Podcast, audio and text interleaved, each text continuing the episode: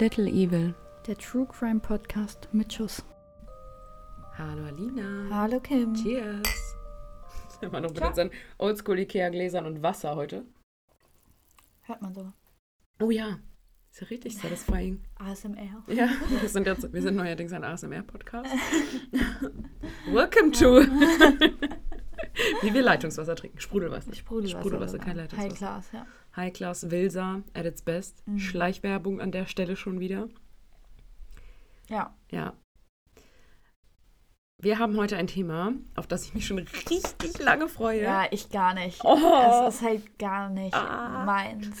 Auch in dem dazu passenden Filmgenre bin ich ja überhaupt nicht drin. Das ist ja gar nicht meins. Und unsere großen Fans wissen jetzt schon, worum es geht. Es hat irgendwas mit Horrorfilmen zu tun. Genau. Ja. Und wenn ich dann noch sage, soll ich anteasern, dass ich nur einen Fall kenne, den ungefähr jeder kennt. Ja. Und das ist der Anneliese Michels-Fall. Michel, Michel, genau. Ähm, ja, den haben wir heute wieder beide nicht genommen. Nein. Natürlich. und ganz wie entsprechend jetzt vielleicht, unseres Konzepts. genau, wie ihr euch jetzt vielleicht denken könnt, es geht um Exorzismus. Uhu, das ist Und- aufregend. Genau, und da Es wird Kim, gruselig heute. Da Kim so into it ist, äh, hat sie heute auch tatsächlich die Fakten für Genau. euch. Aber wir haben wollen heute wir, Fakten, Kim. wollen wir ganz normal trotzdem mit unserem Gesetz erst Ja, bitte, starten? weil wenn Ja. ich erst mit meinen Fakten loslege, sind wir voll im Thema. Okay, Und dann okay. kann ich von den Fakten gleich in meinen Fall hüpfen. Machen wir so. Fantastisch.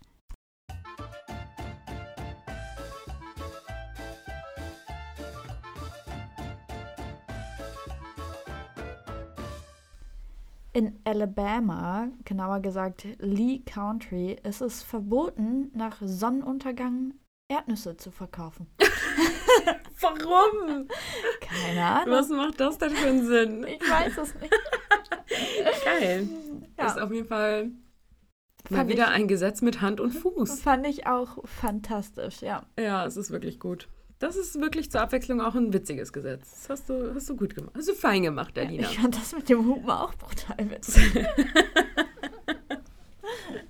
Ja, wir haben schon ein paar echt gute Gesetze Ja, gehabt. Das stimmt. Auf jeden Fall. Und sie gehen uns noch lange nicht aus, liebe Freunde. genau. Stay tuned. Für mehr Tipps folgt uns auf Instagram.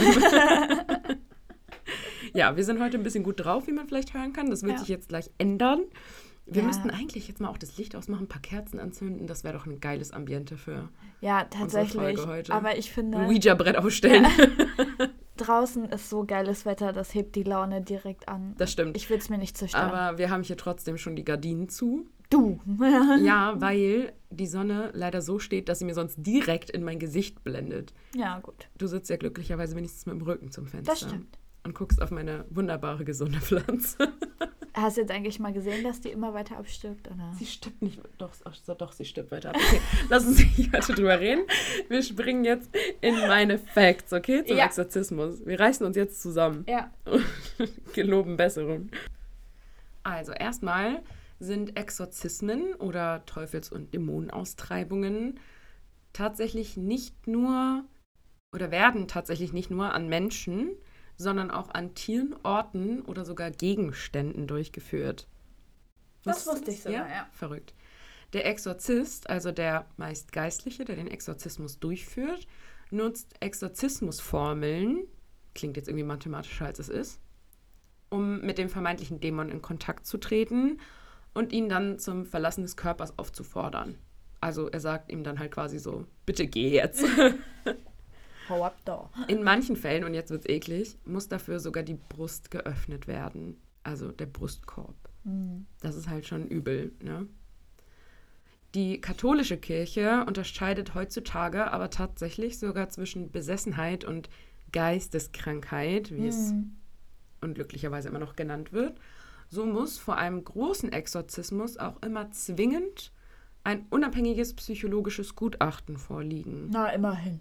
Das finde ich eigentlich so, so, also die katholische Kirche ist sehr oldschool, aber das finde ich dann schon wieder eigentlich ganz gut, dass man halt sagt, ey, bevor du jemanden den Brustkorb öffnest, so, hol mal bitte erst einen Psychiater. Also mal eine andere Frage. Ist das nicht eh verboten, Exorzismus durchzuführen?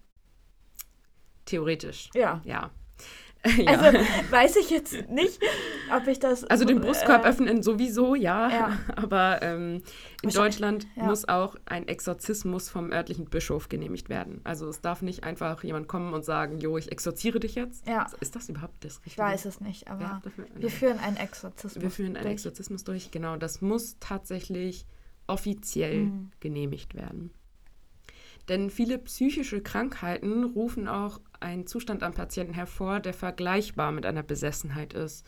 Beispielsweise der Trance- oder Besessenheitszustand. Und das gibt es tatsächlich im ICD-10 und auch im ICD-11. Oder bei einer dissoziativen Identitätsstörung. Und die, das ist charakterisiert durch mehrere Persönlichkeitszustände Ja. und vor allem auch Amnesien. Ja. Das hat damit natürlich dann auch was zu tun. In der evangelischen Kirche wird der Exorzismus nur noch in ganz wenigen Kirchen durchgeführt Mhm. und meist auch nicht in akuten Fällen, sondern nur im kleinen, manchmal aber auch im großen Exorzismus vor der Taufe. Ach, Genau, dabei soll nämlich der Machtbereich des Teufels abgelöst werden und in den, also mit der Taufe dann in den Machtbereich des Gottes übergehen. jetzt mal eine Frage an meine Mutter. Sie hört uns ja immer ganz fleißig. Wurde ich Wobei- auch exorziert? Ja, ja. Getauft bin ich ja, also wurde das gemacht. Wurde das gemacht? Tell us, tell us. Bitte erzähl's uns. Ich gehe nicht davon aus. Exorzismus gab es auch in anderen Religionen, wie im Judentum, im Hellenismus, dem Islam und auch einigen mehr, wird aber dort entweder teilweise anders ausgeführt oder auch anders benannt, weshalb wir jetzt heute einfach mal davon nicht so viel erzählen werden. Hm. Ich nehme an, dein Fall hat auch nichts mit diesen Religionen zu tun. Nee. Sehr schön. Also. Hätte mich jetzt auch jein, gewundert. Jein, also ach, schwierig. Was Naja. Okay, gut.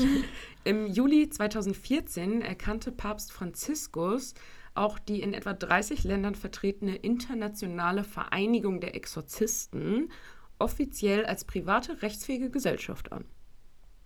Es gibt also richtig eine Vereinigung für Exorzisten, die in 30 Ländern tätig ist. Ich. Ja, was soll ich sagen? Wahnsinn, ne? In Deutschland gab es seit Anneliese Michel aber keinen offiziellen Exorzismusfall mehr.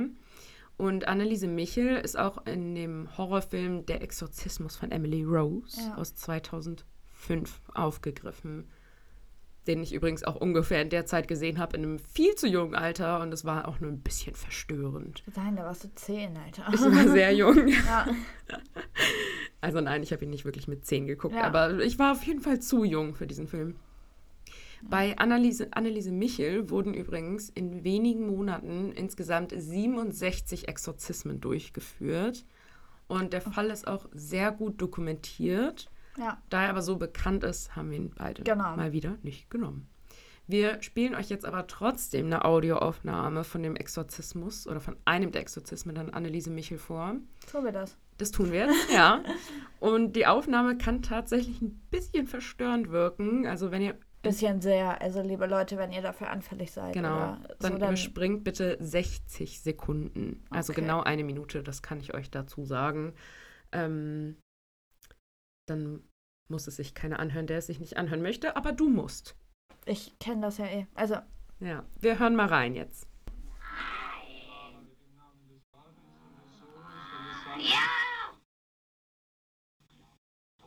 Und was ist noch für ein Wallfahrtsort, den du nennen willst? Nennen musst im Namen des Vaters und des Sohnes und des Heiligen Geistes. Amen. Du musst es sagen im Namen des Vaters und des Sohnes und des Heiligen Geistes. Amen. Im Namen Jesu und im Namen Maria befehle ich dir es zu sagen, im Namen des Vaters und des Sohnes und des Heiligen Geistes. Amen. Die volle Wahrheit im Namen des Vaters Kirche hat's ja Sohnes und des. Heiligen Geistes. Amen. Hier das Bach.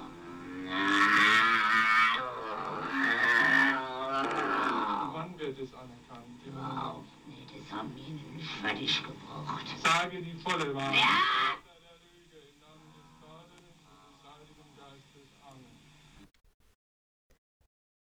Ja, es ist. Ähm, ganz furchtbarer Fall auch an- Mm. generell einfach. Also, willst du aber äh, zu der Tonaufnahme eine kleine witzige Anekdote hören?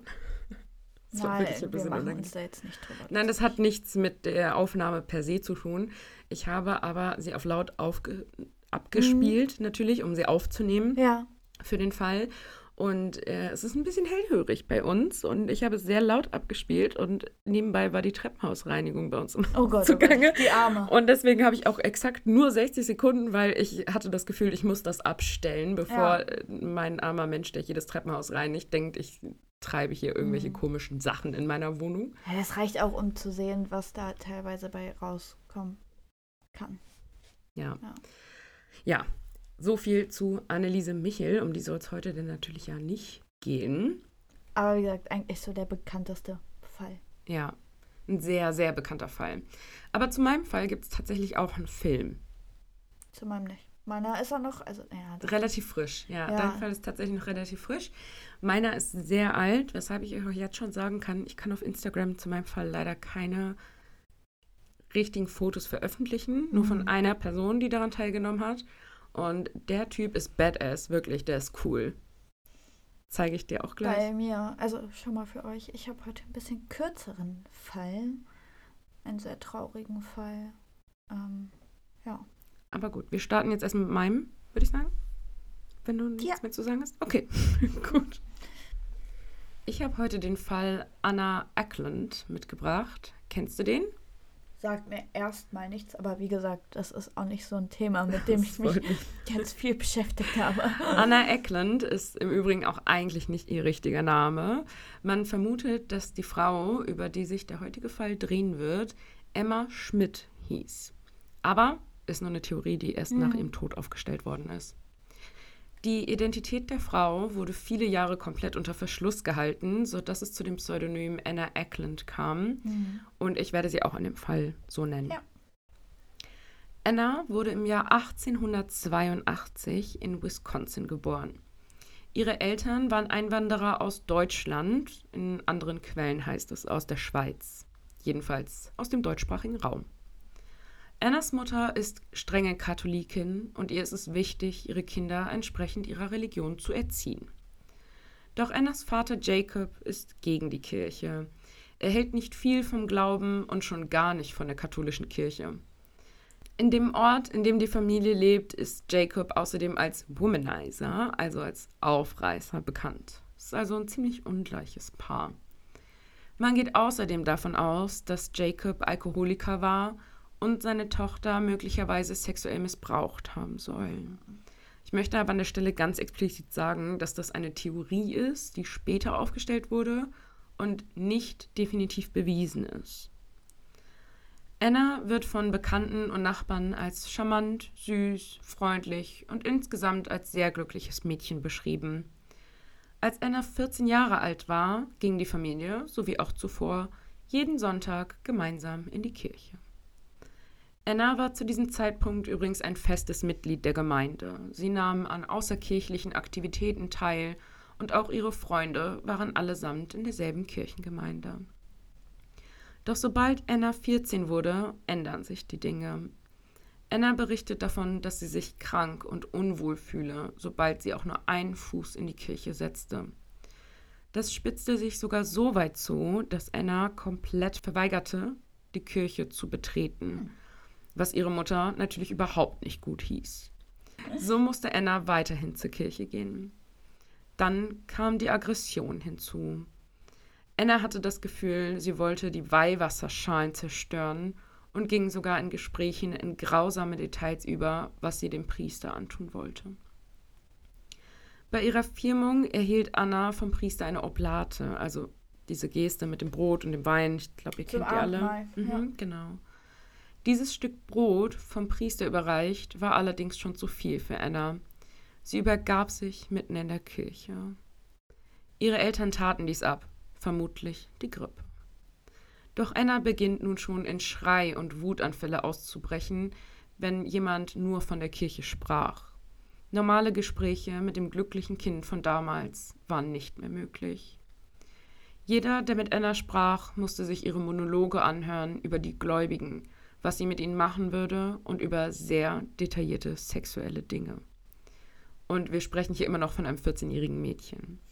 Warte mal, sie spricht jetzt dann darüber, dass sie auch sexuell mit denen tätig werden würde? Also nicht mit den Gläubigen. Ich wollte gerade sagen, weil sie ja so eine Aggression gegenüber denen Nee, da, schürt. nee, da kommen, also nee, nicht mit den Gläubigen, Okay. sondern generell ähm, ja, ich, ich Okay. komme jetzt dazu. Ja, ja, alles gut. Das war gerade nur kurz verwirrend. Ja, die Sexpraktiken, über die sie sprach, waren teilweise so detailreich, dass man ihr beinahe glaubte, dass sie dieses Leben tatsächlich führte. Woher sollte eine 14-Jährige denn all diese Dinge wissen? Annas Familie ist entsetzt und frustriert. Ihre süße, kleine, liebe Tochter, und plötzlich konnte sie niemand mehr im Zaum halten. Ihre Familie suchte nunmehr Hilfe für Anna. Sie brachten sie zu Ärzten und Psychologen, aber rein physisch betrachtet war mit Anna alles okay. Ein Psychiater sagte sogar, Anna zeigt nicht einmal annähernd Anzeichen von Nervosität oder ähnlichem. Sie ist vollkommen normal. Well. Also, sie hat sich auch in diesen Sitzungen sehr normal verhalten, muss man dazu sagen. Ne? Sie hat diese, dieses komische Verhalten, das ihr an den Tag legt, dort nicht gezeigt. Über die nächsten Monate verschlimmert sich Annas Zustand immer weiter. Als auch noch Annas Mutter stirbt, spitzt sich die Lage weiter zu. Die Wutausbrüche und Schreianfälle stehen inzwischen an der Tagesordnung, teilweise absolut aus dem Nichts. Anna selbst hat sich inzwischen von so gut wie jedem Menschen in ihrem Umfeld abgeschottet. Sie verbringt so viel Zeit allein in ihrem Kinderzimmer. Rückblickend betrachtet vermutet man ab hier übrigens Depressionen. Sie zerbricht Gegenstände, schmeißt sie gegen die Wände und schreit wie am Spieß. Doch eines Tages hört sich ihr Geschrei irgendwie anders an. Anna spricht Worte, die niemand versteht. Erst unklar, dann mit den Tagen immer deutlicher.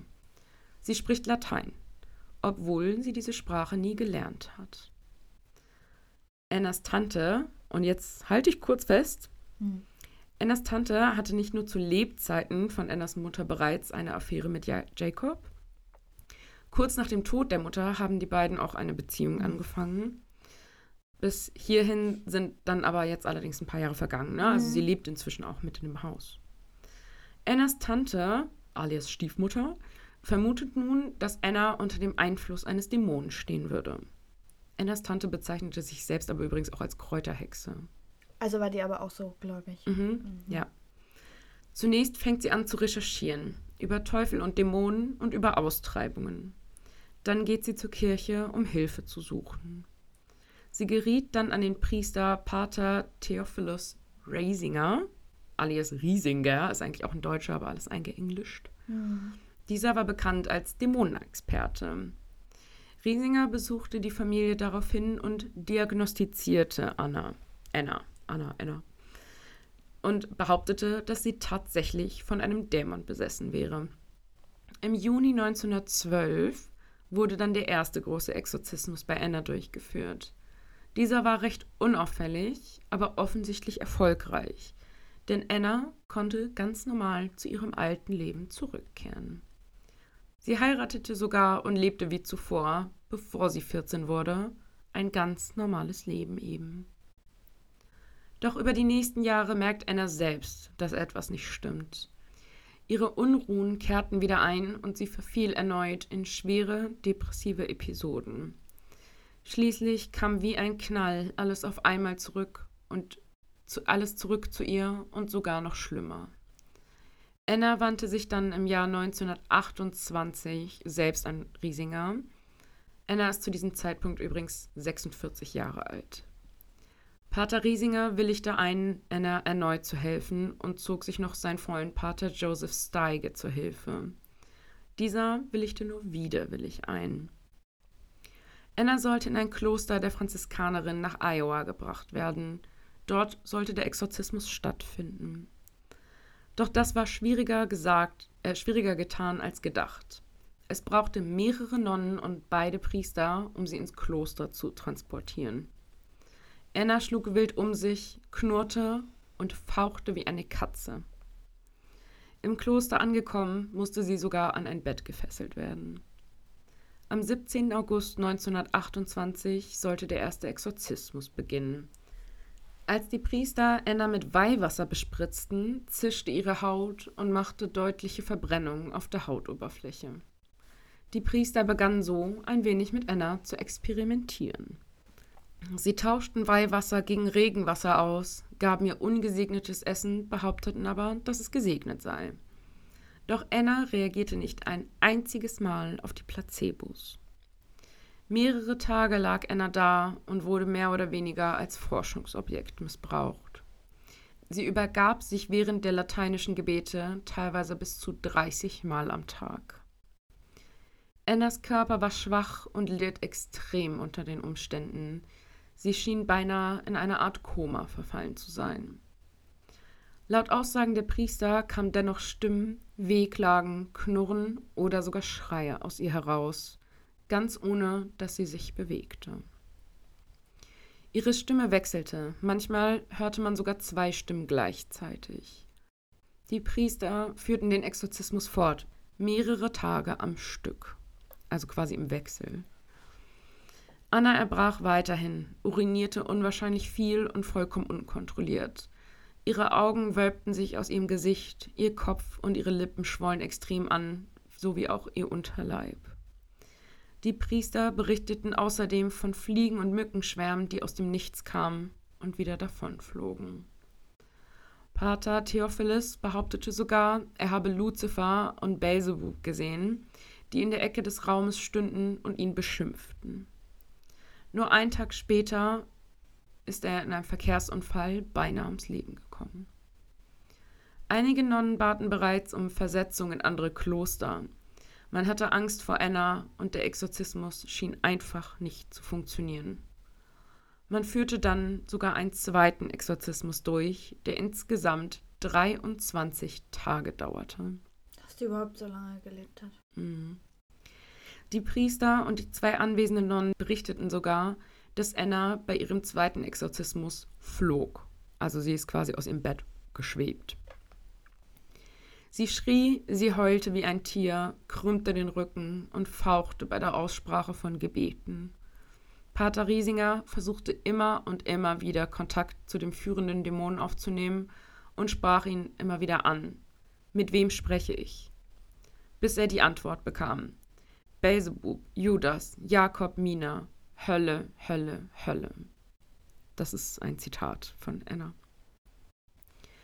Doch den Priestern gelang es dieses Mal, den Exorzismus erfolgreich durchzuführen. Am Ende ihres letzten Gebetes und der Aufforderung an die Dämonen, Annas Körper zu verlassen, hörten sie Anna sprechen: Belzebub, Judas, Jakob, Mina, die Hölle, mein Jesus erbarmen, gelobt sei Jesus Christus. Und damit waren ihr die Dämonen ausgetrieben. Anna berichtete den Priestern zwar später noch von Auffälligkeiten, die aber deutlich milder und händelbar wären. Sie berichtete übrigens auch, dass Judas ihr ständig befohlen hätte, sich umzubringen, was meiner Meinung nach eher tatsächlich für die De Depression, Depression, spricht. spricht ja. Anna Ecklands Identität wurde geheim gehalten. Ich hatte ja eingangs schon gesagt, dass ihr Name als Emma Schmidt, mhm. alternativ aber auch Hulda Emma Schmidt vermutet wird. Und so starb Anna Eklund entweder am 23. Juli 1941 im Alter von 59 Jahren oder als Hulda Emma Schmidt am 23. Juni 1964 im Alter von 81 Jahren. Mhm. Aber sie hat dann bis zum Schluss quasi ein friedliches Leben geführt. Also sie berichtete ja selber von Auffälligkeiten, mhm. Die sie aber im Griff hätte, mhm. was in meinen Augen halt total eher für eine Persönlichkeitsstörung spricht aber ich will dir diesen.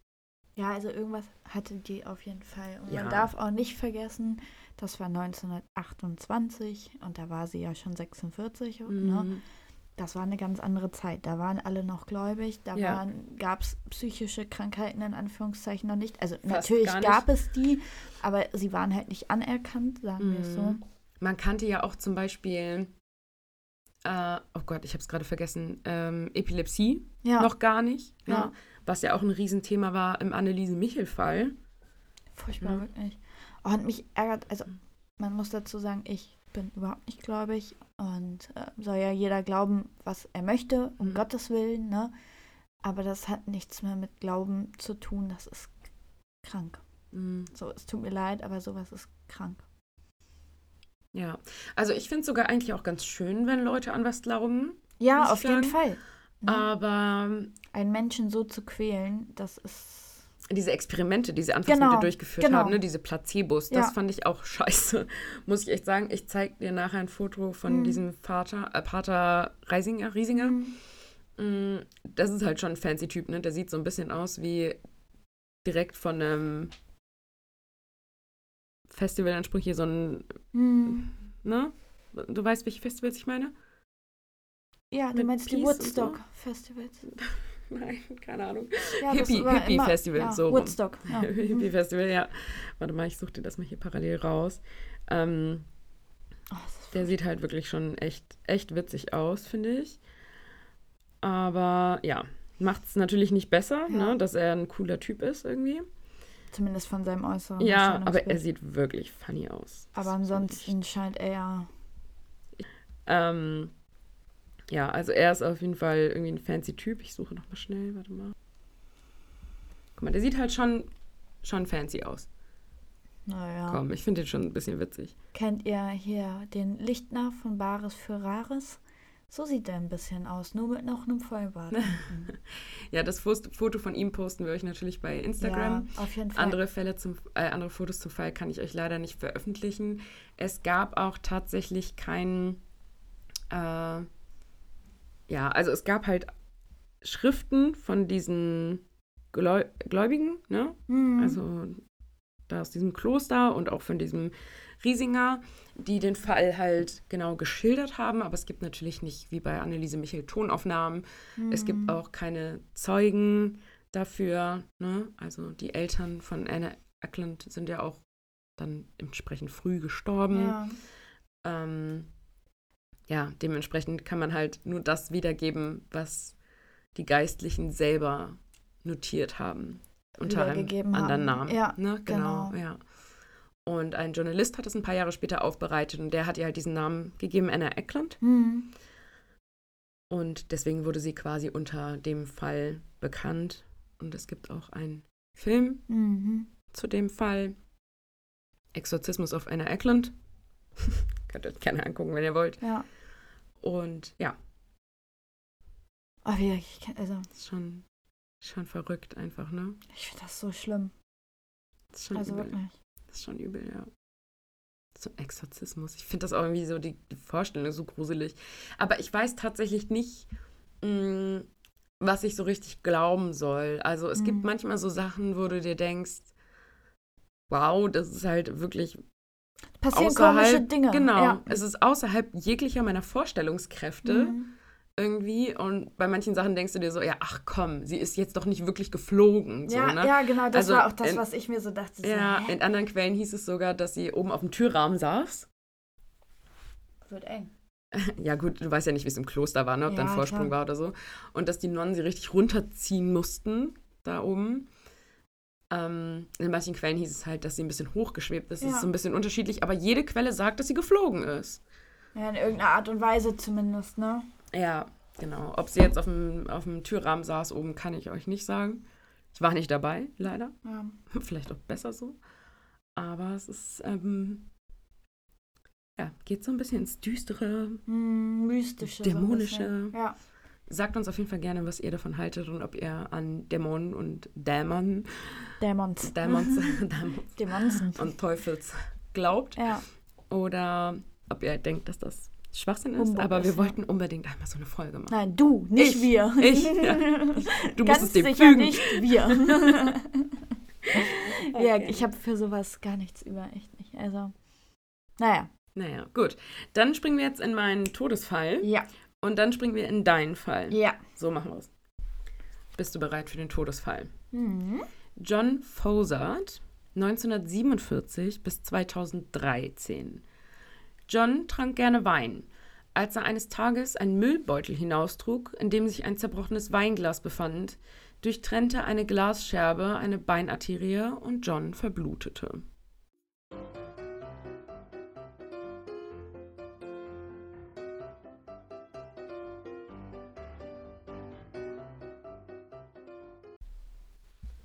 Ja, wei weiß ich nicht. So, ein- so ein Weinglas hat ja sehr dünnes Glas. Auf jeden Fall. Und ich gehe davon aus, dass er sich jetzt nicht bewusst ein Glas, also eine Scherbe war das Wort, genommen hat und sich die Arterie aufreißen wollte? Nee, also Ja? beim Raustragen eines Müllbeutels. Ja, das glaube ich nicht. Also du sagst, es ist falsch. Ja. Es ist wahr. Ei, was, It did happen. was für ein Unglück musst du denn haben? Vor allem auch, dass die so tief in dein Bein bohrt. Ja, also da kommen ja erstmal deswegen ganz ja. viele Hautschichten noch, bevor dann eine Arterie kommt. Deswegen, Das ja. ist schon wirklich unlucky, ja. Aber deswegen musste ich so ein bisschen schmunzeln, als ich die Karte gezogen habe, weil ich dachte, wir trinken auch gern Wein und zerstören manchmal Weingläser. Ich habe hier noch nie eins kaputt gemacht. Hier. Ja, Ja. Ja. Die Betonung liegt auf hier noch nie. korrekt. Ja, aber das ist auf jeden Fall echt, echt dumm gelaufen. Das ist so wie mit dem Typ, der sich eingequetscht hat zwischen seinem Auto Ja. und dem Rolltor. Ja, so, ist das auch ist halt blöde. auch einfach echt dumm gelaufen. Naja. Kannst du machen, nix, ne? Oh, sorry. Ich mache hier immer Rambazamba, Ja. ne? Es tut mir leid, Leute, dass ihr euch ständig meine Ungeschicktheit Ich habe auch bei der, beim Schnitt der letzten Folge, ne, habe ich schon wieder irgendwo gegengehauen. Und du Ja, meintest nur so, immer. oh, Kim. Und ich so, ey, es hat keiner gesprochen, ich kann das rausschneiden. Ja. Ich habe Ja. über mich selber gefreut, ja. dass meine Ungeschicktheit in einen guten Moment kickte. Kim trampelt hier immer rum. Ja, ich habe immer Hummeln im Arsch. Ich kann aber nicht so lange still Mann, sitzen. Mann, Mann. Mann, Mann, Mann. Okay, so, jetzt. Let's go. Let's go. Es ist der Morgen des 17. Januars 2014, als ein Notruf bei der Polizei einging. Und dieser Anruf war nicht der erste in der zurückliegenden Nacht. Bereits am Donnerstagabend gegen 22.15 Uhr erhielt die Polizei den ersten Anruf von einem besorgten Nachbarn. Sie berichteten, dass ein Kind in einem Block des Cherry Bend Drive seit 45 Minuten alleine im Auto sitzt. Es ist Januar, es ist kalt, Mhm. darf man dabei nicht vergessen. Fast schon besser als Sommer, oder? Naja, erfrieren ist jetzt auch nicht so geil. Nee. Stimmt. Während des Telefonats scheint der Mann noch mit wem anders zu sprechen. Hold back, ma'am, lauten seine Worte. Das heißt so viel wie bleiben Sie zurück. Weiter sagte er, dass zwei Frauen hinter ihm her seien.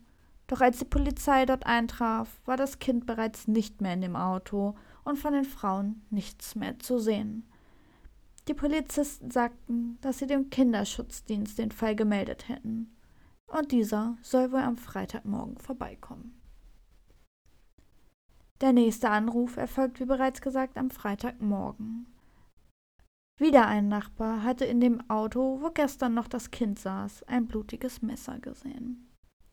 Irgendetwas schien ihm nicht ganz in Ordnung zu sein. Wo kam denn dieses ganze Blut her? Bei dem Haus im Jerry Bend Drive handelt es sich um das Haus von Zakia Avery. Zakia wohnt dort gemeinsam mit ihren vier Kindern und ihrer Freundin Monifa Stanford. Die Kinder waren alle noch sehr jung. Norrell ist gerade einmal ein Jahr alt, Siana ist zwei, Tania fünf und Martello ist der älteste mit acht Jahren. Zakia ist zu dem Zeitpunkt 28 Jahre alt und ihre Freundin Monifa ist 21. Die beiden Frauen lernten sich in einer Germantown-Kirche namens Exousia Ministries kennen. Schnell kamen sich die beiden sehr nah und wurden sehr, sehr gute Freunde. Ob sie eine richtige Beziehung führten, weiß man nicht, beziehungsweise sagt da jede Quelle was anderes, da gibt's Hm. nichts Bestätigtes. Mit zwei weiteren Kirchenmitgliedern entwickelten sie eine Art Abspaltung der Kirche. Sie gründen eine Art Clan, welche sie Demon Assassins nennen. Mhm. Grob übersetzt heißt das so viel wie Dämonenbekämpfer. Mhm. In der Vierergruppe gab es eine klare Ordnung. Zakia war der Commander und Monifa der Sergeant. Um 9.30 Uhr am Freitagmorgen treffen also die ersten Polizisten am Haus ein.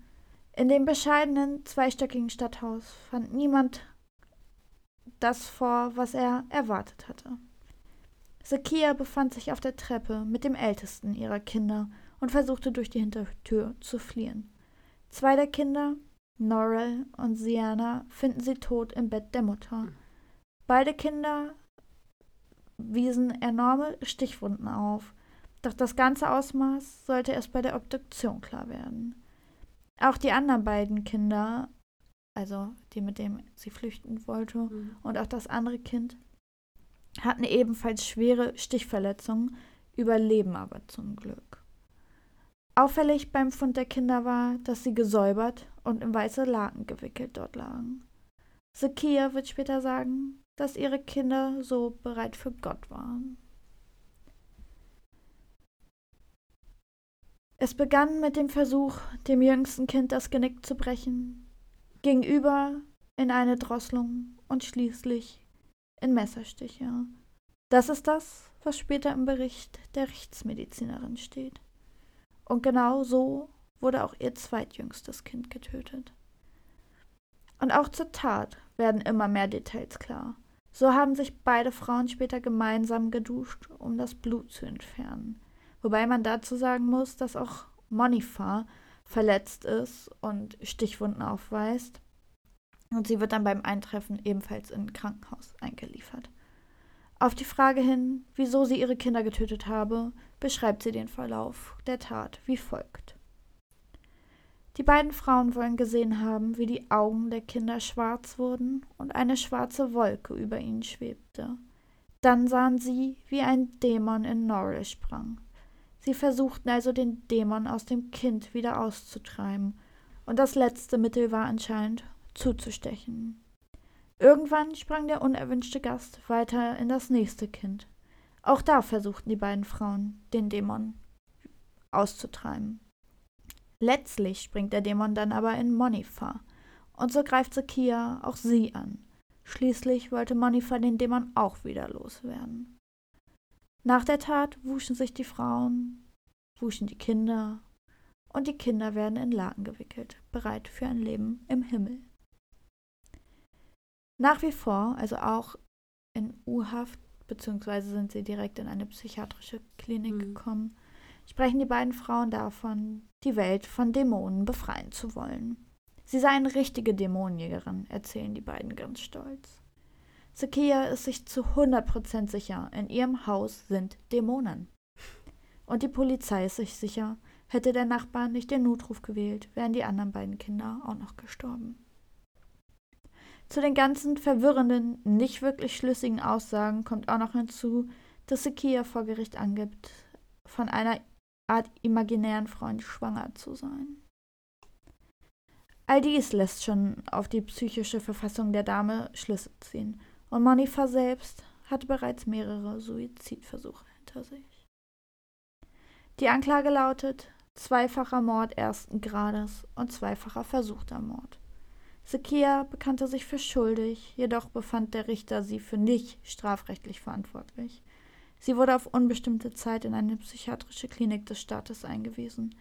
Manifa bekannte sich ebenfalls für schuldig, ist allerdings auch strafrechtlich nicht verantwortlich und auch sie befindet sich auf unbestimmte Zeit in einer psychiatrischen Klinik. Die Familien selbst sind schockiert. Keiner der beiden Frauen hätte jemals etwas über Exorzismus oder Dämonen gesprochen. Auch der damalige Pastor ihrer Kirche hatte nie darüber mit den Frauen gesprochen. Wie genau die Damen auf diese Prozedur kamen, weiß man bis heute nicht. Klar ist aber, sie waren an dem Donnerstag eigentlich um 18 Uhr mit einem anderen Kirchenmitglied mhm. verabredet, um an ihm einen Exorzismus durchzuführen. Mhm. Aber dieser Herr, also es war ein junger Mann, ist nie aufgetaucht. Mhm. Wahrscheinlich zu seinem Glück. Ja, definitiv. Ja. Uiuiui. Also, ähm, das ist wirklich verrückt. Bisschen anders als bei dir? Mm, ein bisschen, ein bisschen anders. Ähm, ja, die scheinen nicht viel Ahnung zu haben von Exorzismen.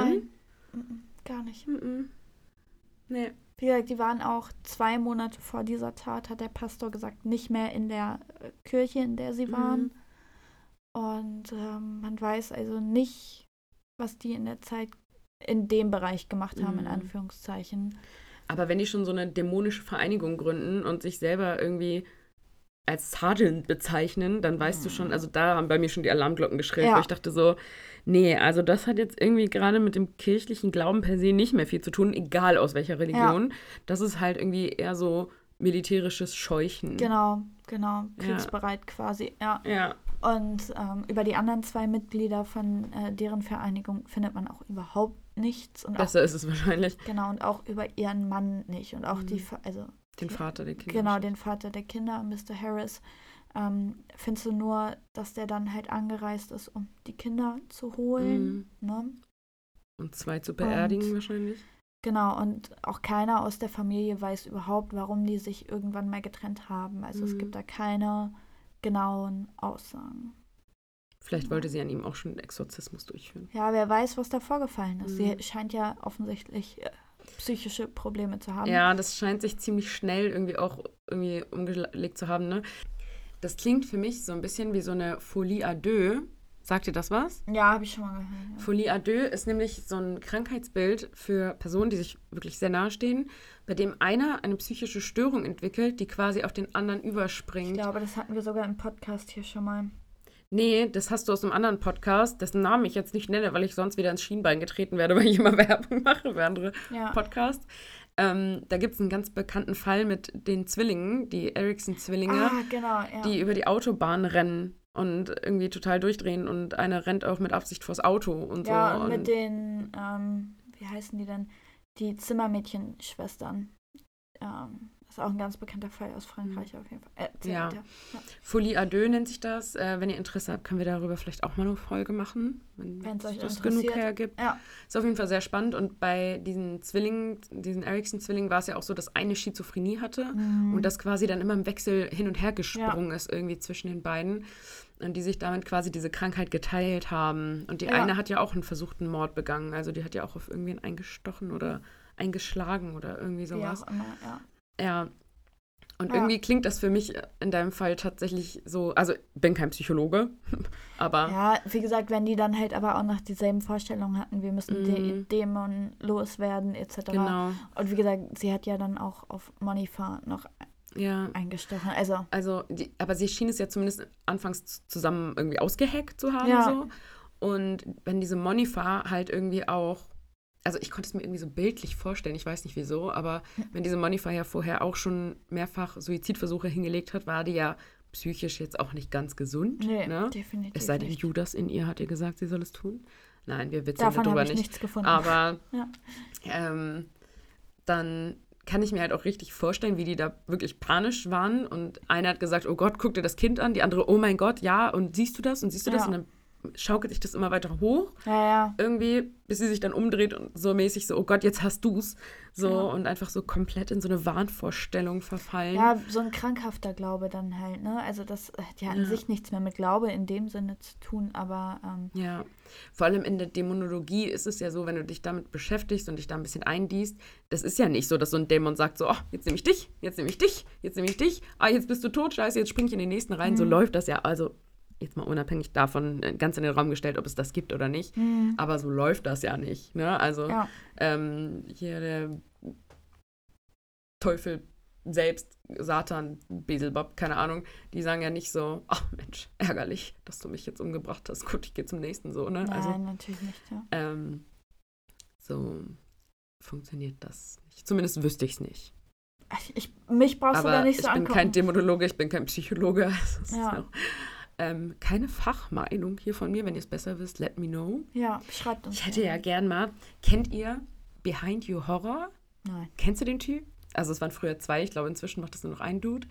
Ähm, die haben angefangen mit einem YouTube-Kanal, inzwischen machen die Twitch-Streams und der hat jetzt irgendwie auch eine Sendung auf TNT oder so, glaube ich. Keine Ahnung, irgendwo. Im Fernsehen. irgendwo im Wie Fernsehen. deutsch willst du sein? TNT. TNT, TNT. Und ähm, der hat angefangen mit so Videos über so Ouija-Sitzungen. Mhm. Ne? Und dann hat er irgendwann angefangen mit Livestreams und dann haben die so ein Ghost Radio gekauft und bla bla bla. Und ähm, ich habe mir den eine Zeit lang mal ganz gern so zum Chillen geguckt. Weil der eine sehr beruhigende Stimme hat einfach. Ich finde seine Stimme ganz angenehm. Und dann habe ich da so ein bisschen so mich belauschen lassen, berieseln lassen und äh, habe da jetzt nicht gesessen und dachte, oh mein Gott, ja, er hat da jetzt wirklich gerade den Geist eines Serienmörders jemand, dran ja. oder so. Nee, genau. Aber es ga- gibt halt auch größere YouTuber, die ihn besuchen Mhm. waren oder bei dem er war mit seinem Ouija-Zeugs, die dann halt auch meinten, ja, okay, irgendwas. Also ich glaube da Mhm. eigentlich nicht dran, aber irgendwas passiert hier. Dafür gibt es auch eine psychologische Theorie, woran das liegt, dass dieses Ding sich bewegt, was nicht wirklich mit Geistern zu tun hat. Muskeldinger Mhm, liest man auch oft. Weil deine ja, Muskeln bewegen sich ja, also ja, aber vor allem auch so, was mit deinem Unterbewusstsein, Ja. psychologischen Vorgängen und so zu tun hat. Wenn ich weiter bin in meinem Studium, kriegt ihr mehr Infos. Auf jeden Fall will man das ja halt nicht ausschließen, so, dass es auch an sowas liegen kann. aber ich finde es halt immer so ein bisschen so, ja, das ist halt Entertainment, ne? so ein Natürlich, ja. bisschen. So, na klar. Und äh, aber als wir jetzt angefangen haben mit der Folge, dachte ich so, Mann, wir hätten den mal anhauen sollen für ein Interview in unserer. wär cool gewesen, Das wäre ja. cool gewesen. Aber vielleicht machen wir irgendwann noch mal so eine dämonische Folge Irgendwann ist ja wieder Halloween. vielleicht sind wir dann auch groß genug, um ihn anschreiben zu können. Tut was dafür, unter- Leute. Tut was dafür, wenn ihr, wenn ihr was haben wollt. Ja, ich habe euch jetzt ansonsten einen guten YouTube-Kanal empfohlen, wenn euch Ja. sowas interessiert. So, jetzt werden wir auch schon wieder maximal zum Laber-Podcast. Aber ich fand unseren Talk heute sehr angenehm. Ja, das stimmt. Ne? Das stimmt. Ja. Und, und fachbezogen Ja. überwiegend. Überwiegend. Überwiegend, wenn es gerade nicht um eine dreckige Pflanze geht. Nicht dreckig, tot. Sie ist noch nicht tot. Aber gut. Gut, gut, gut, gut. Wir hören jetzt auf. ja, Wir sind kein Laber-Podcast. nein. Wir warten noch kurz auf deinen Einsatz. Genau. Wenn ihr uns supporten wollt, etc., könnt ihr das am besten, indem ihr natürlich unseren Podcast auf allen möglichen Plattformen abonniert. Ja, vor allem in Bewertet. den Streaming, äh, Streaming, wie nennt man das? Plattformen. Plattformen, genau. äh, abonniert uns, das hilft uns wirklich. Hört unsere Werbung. Hört unsere Werbung, aber die kriegt ja auch immer nicht jeder. Das ist irgendwie so ein ganz komisches Fetz. Bei mir in letzter Ding. Zeit läuft es immer. Nee, bei mir nicht. Mhm. Ähm, genau, ansonsten bewertet uns gerne. Schreibt uns bei Instagram unter little.evil.podcast. Da Und kriegt folgt ihr, uns dann auch direkt. Bitte. genau, da kriegt ihr mal Bilder noch zum Fall. Genau. Ähm, ich hoffe, euch ist aufgefallen, dass wir jetzt immer alles direkt posten. Ne? Alina hat jetzt morgens um sechs, am Freitagmorgen um sechs Stress bis zum geht nicht mehr. Ja. Nein, aber ansonsten, wie gesagt, Genau. Ein kleiner Teaser vielleicht nochmal für die Folge, die nächste Woche kommt. Wir haben eine, es gibt nächste Woche einen Teaser. es gibt einen Teaser für nächste Woche, Eine Ankündigung. eine Ankündigung, Ja. genau. Das ist eigentlich so asozial, nicht zu Ja. sagen, wir machen eine Ich Ankündigung. hätte es auch nicht gemacht, aber du hast damit irgendwie Ja, aber es war mir irgendwie wichtig, weil wir haben uns noch nicht festgelegt, ob wir das eingangs direkt am Podcast sagen oder am Ende. Wenn ihr bis hierhin jetzt gehört habt, dann hört nächste Woche halt auch bis zum Ende. Dann äh, irgendwann werden wir es euch sagen. Ihr werdet schon So. merken, wenn das kommt, was wir meinen. Ja. Ja. Ja, gut. Dann Wir hören nicht auf, keine Sorge. Ende. Gut, Ende. Wir gehen jetzt. genau. Macht euch noch einen schönen Tag. Lasst es euch gut gehen. Und dann hören wir uns das nächste Mal. Bis dann. Tschüss.